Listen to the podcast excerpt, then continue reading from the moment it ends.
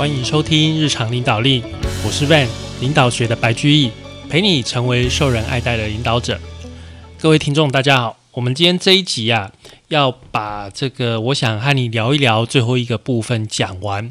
同时啊，今天也是我们日常领导力的第一百五十集哦，所以我们录了将近快三年哦，因为我们是一个礼拜播一集嘛，那。一年有五十二个礼拜，所以一百五十集等于是我们录了将近三年的。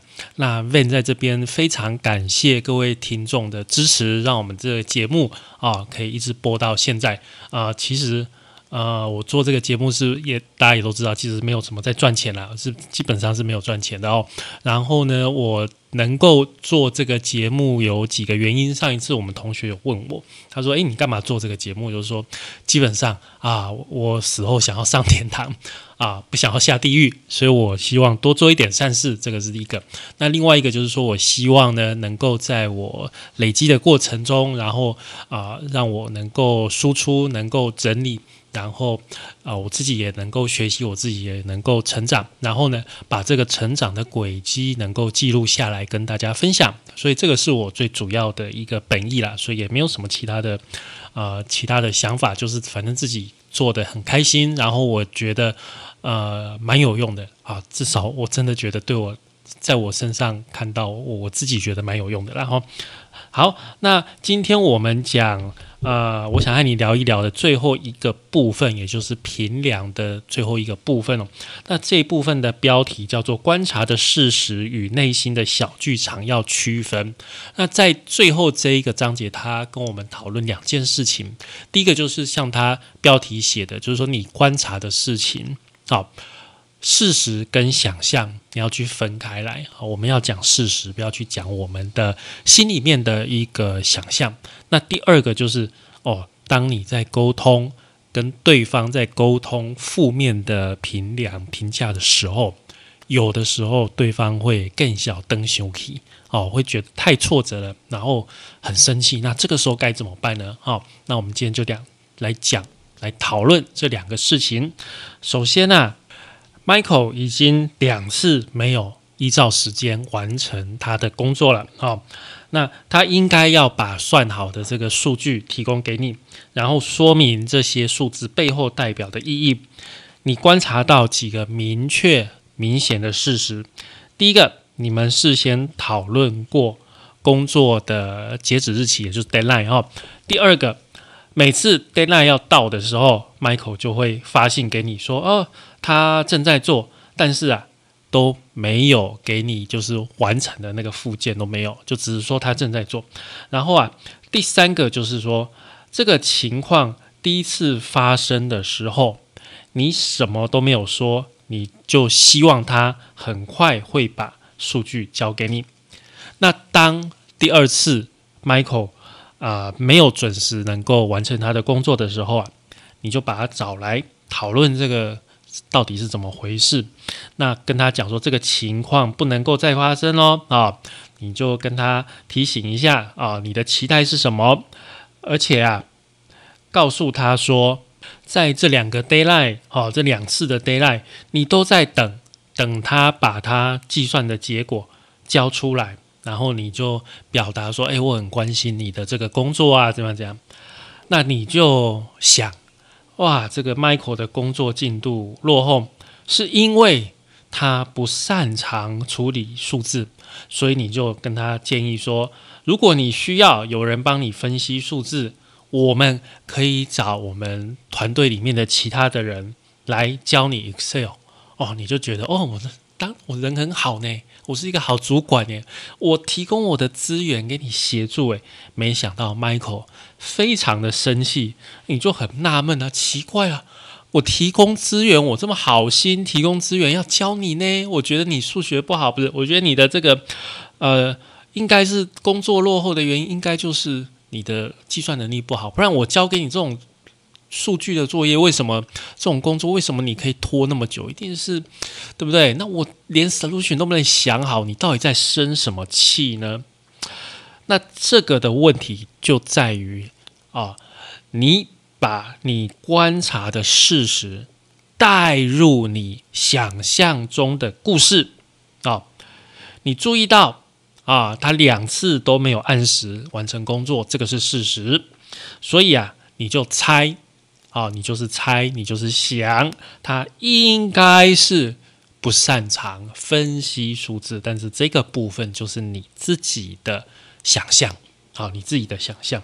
有一位沟通专家叫做格瑞尼，他说一句话，他说啊，人们往往很快就会从观察跳到故事，也就是我们刚刚在讲的这个故事一样啊，自己看到啊一些部分，马上就编一个故事，跨节呀，生节呀，就是这个情况哦。哎，你看到一位女同事，哎，稍微发胖。然后啊，突然好像喜欢吃酸的，诶，然后有的时候身体不舒服，好像有一点呕吐，你就判断她怀孕了。这个就是标准的，都是你自己在想，她只不过就是前一天去吃吃饱饱，变胖了一点，然后吃太多了，肚子不舒服而已，想吃点酸的，让胃口好一点，你就说她怀孕了，就是这个情况啊。所以观察到的事实，你。我们人类很容易就是自己在脑筋里面帮他组合一个故事合理化，但是这个故事是不是真的是事实呢？不是，只是我们编出来去符合我们想象的，要注意到这一点。好，不管你编的故事多么的合理，当你要跟一个人啊去反馈说他的表现不好的时候，你千万不要去。编你的故事，你一定啊，一定不可以去用这些故事把它套进去，然后去跟他沟通。一定要基于事实。为什么？因为你故事编的再怎么样，但是它就不是事实，它就是有话说，那就不是完全的整个实际的情况的全貌，那只是一部分。而且，万一，而且很容易，你的故事。跟事实根本就不一样，那你的评量、你的反馈也就完全失去了公正、公跟公平性。当一个主管失去了公平、失去了公正，基本上你这个主管也没有办法做了，因为下面的人他没有办法信任你，上下无法信任的情况下，你很难指挥，你很难让下面的人真的在在在做事情，好。所以是我们要重视的部分，就是说，一定要让我们的同事、让我们同仁知道，说，哎，我们给的回馈是公平的，是公正的啊。那当他们知道说，哎，这个主管给我们的回馈是公平公正的时候，哈，他第一个比较容易接受。那第二个就是说，他。即使是接受到负面的一个评价的时候，他对你的态度也会比较友善，不会很容易的一个马上就哦更小灯熊气，就不会马上就发脾气这样的一个情况哦。所以这个很重要，就是要让下属对你的回馈是有信心的。那怎么样有信心？公平、公正啊！你讲的要很准确，是根据事实去讲的，不是。根据你观察的事实去发想出来的故事，那就不行了。如果你讲的都是事实，那对方其实很难反驳，哦，很难反驳。如果我们跟 Michael 就讲说，哎，你连续两次这个都超过 deadline 才提交你的工作，才完成你的工作，你就 delay 啦，哦，那你只讲出这个事实，他其实很难反驳。他了不起，跟你道歉，或者是提出他啊，就就是迟交的一个解释。好，他说：“哎，我我我可能主管，我可能觉得你讲的这个可能有一些弹性的空间，你就跟他讲说，我没有跟你讲这个，我只跟你讲说几月几号就是几月几号啊，我没有跟你讲有没有弹性空间啊。好，就在这个情况下去做反馈。好，那。对方其实也没有什么话好讲的，但是相反的，你去讲你编的故事的想象的时候啊，他就有很多可以去反驳你，而且觉得你不公平，觉得你不公正。但是我们还是要老实说，跨节呀、谁节呀，这是人的天性，我们很容易看到啊一些情况，我们就自己去想出一个故事，这个是人的可天性，你很难去抗拒。那怎么办呢？啊，第一个就是啊，呃，我们很容易为了一个事情去找原因。好，自己去想一个原因，不是真正的原因，就只要想到这个原因可以合理的解释这个情况的时候，我们自己就会认为找到原因了。好，这个就跟我们平常在处理那个品质问题一样，我们只要找到一个，哎，觉得可以解释的过去，我们就觉得找到原因了。但是啊，我们找到这个原因，通常要下去试，试了之后改善下去试之后，看是不是真的原因，这表示什么？它不一定一定都真的。它不一定一定都是，就是你找到那个不一定是真的啊，没有办法百分之百。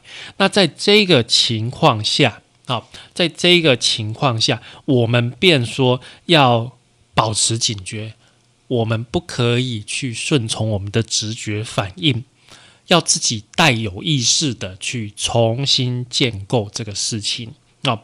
那呃，我们来讲一个呃这个。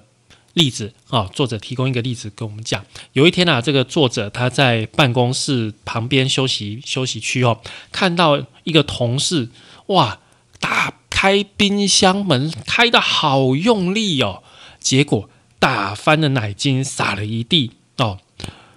那作者就想说，诶，他自己不久之前才打开过冰箱，所以他知道，呃，这个不是奶精没有放好的关系。那他就想说啊，这个同事真的是太粗鲁了，一点也不小心。但是啊，作者马上就觉察到自己的心态，好，于是有意识的哦重新建构想法。他就去问作者，就前去问说：“诶，我想要知道发生了什么事啊？你还好吗？”啊，接下来那个同事就跟他讲说，他刚刚收到了一封 email，那那个信的内容。让他心情很糟，所以呀，跟这个同事啊，是不是粗鲁，动作是不是粗鲁，其实没有关系。重点是这个同事刚刚收到了一封啊，一个坏消息啦，一个不好的 email，所以让他他没有心思去想这些事情。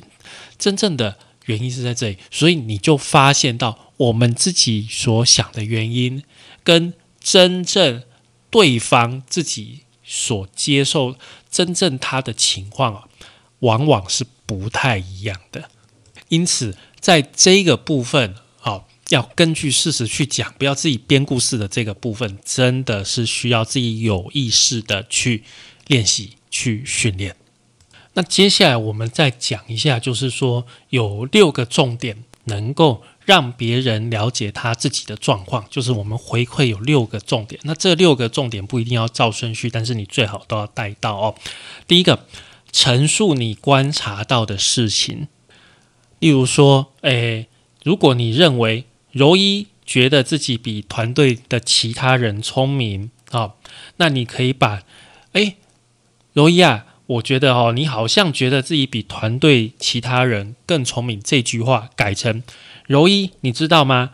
当别人提出问题的时候，你经常会翻白眼，或者是说，今天开会的时候，我注意到德瑞克一开口说话，你就叹了一大口气。这样子使用事实去叙述，而不是你的一个观察来做叙述。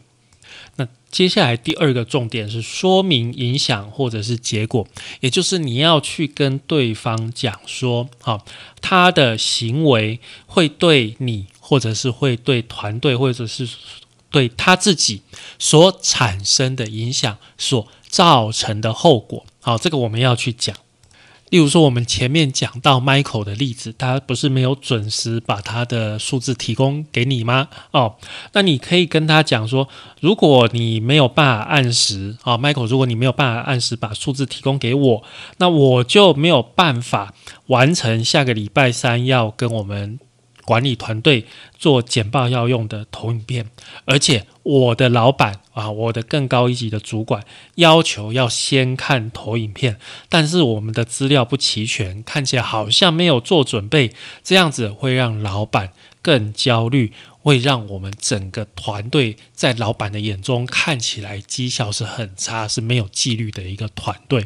那 Michael 可能他完全不知道，他迟交这件事情所带来的后果会是这么样的严重。好，所以这个是要去说明影响或者是后果。第三个重点是了解更多的细节，也就是啊，通常我们用简单的一句话：“你能帮助我了解发生了什么事情吗？”哦。呃，你遇到了什么困难？什么原因导致了你的延迟啊？我想知道我的理解是不是对的啊？那再重新讲一次对方哦，换句话说，对方讲的事情，好，用这样子的一个方式去让对方去叙述更多关于这件事情，这是我们了解细节的最好方法。接下来第四个，决定接下来该怎么做啊？你可以说我以后对你的要求是什么，或者是我要你做到什么，或者是啊，你也可以直接问他啊，你建议我们下次怎么可以怎么做啊？我们将来可以怎么做来避免同样的问题再次发生呢？啊，当对方听到你说下次啊，通常就表示这样，下次你还会继续让他做这样的工作，他会觉得很高兴。然后啊，当你说我们。啊，那对方也会觉得说，诶，我们两个啊，不管是你跟我，都对这件事情有贡献，而且我们的回馈的重点是针对未来，未来我们要怎么做，要做得更好，而不是追究过去的责任啊，这个会让双方觉得都很开心。第五点，让对方安心，这个我们前面也有说过。员工需要听见你跟他说，你相信他能够改变啊，也就是我们前面所说的成长的一个心态。你要去表达这个事情啊，要去讲说，我知道你一定可以办到啊，我过去看过你啊，做过更困难的事情，所以你这个事情你不会有问题。类似这样子，让他更有信心啊。第六个重点就是要跟对方致谢啊，感谢啊，你要记得。他刚刚跟你谈了没有人喜欢跟主管谈的话题，所以最后你要感谢他愿意跟你讨论这一件事情。OK，就以上就是我们在做比较负面回馈的一个六大重点哦。那我们接下来第二个主题就是，当你在做负面的回馈，结果对方真的生气了怎么办？他真的受不了，真的生气了，或者直接就哭出来了，那怎么办？这个时候啊，你千万不要说不要生气，这不是针对你，你会没事的。这样听起来好像是在安慰对方，但是实际上会让对方觉得，哦，你真的在否定我，诶，你真的是看不起我，所以。你可以试试看别的话，像是什么呢？像是呃，我明白你为何会觉得很挫折，或者是说，呃，我猜这个是你最不想听到的话。然后啊，隔的一一段时间，可能对方心情好一点，你再跟他讲说，我想要确保你下次可以成功，那个是我希望的。那我也很确定你也这样子希望啊。或者是你就直接跟他讲说，你知道吗？说这些话对我来说也很困难，没有一个主管喜欢跟下属说这样的话哦。